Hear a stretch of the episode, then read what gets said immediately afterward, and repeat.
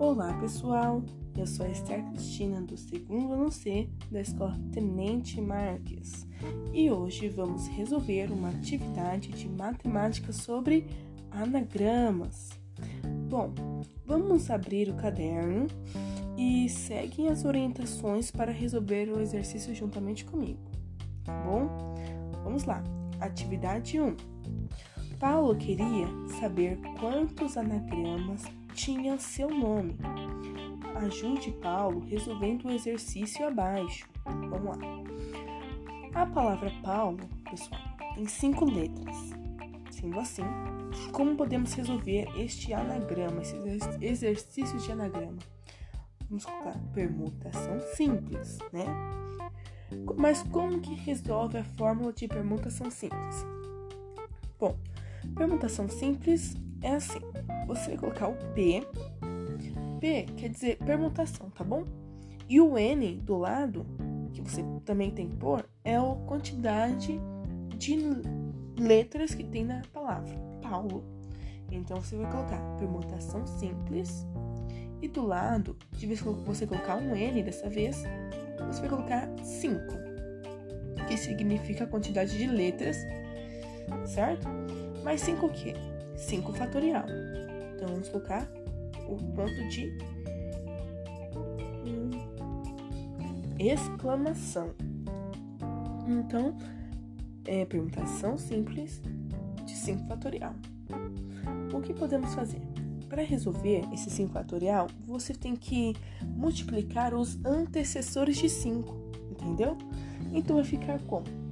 Ó, 5 vezes 4 vezes 3 vezes 2 vezes 1 e, o e igual, né? Para saber a resposta. Então vamos lá. Vamos multiplicar, resolver essa multiplicação. 5 vezes 4 é 20. 20 vezes 3, 60. 60 vezes 2, 120. E 120 vezes 1, permanece 120, certo, pessoal? Então, o resultado dessa multiplicação vai dar 120. Mas vamos armar a conta novamente caso você não tenha entendido. Permutação simples de 5 fatorial.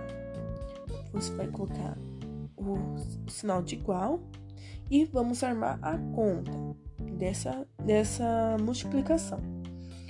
5 vezes 4 vezes 3 vezes 2 vezes 1. Para somar tudo isso, vamos resolver um de cada vez.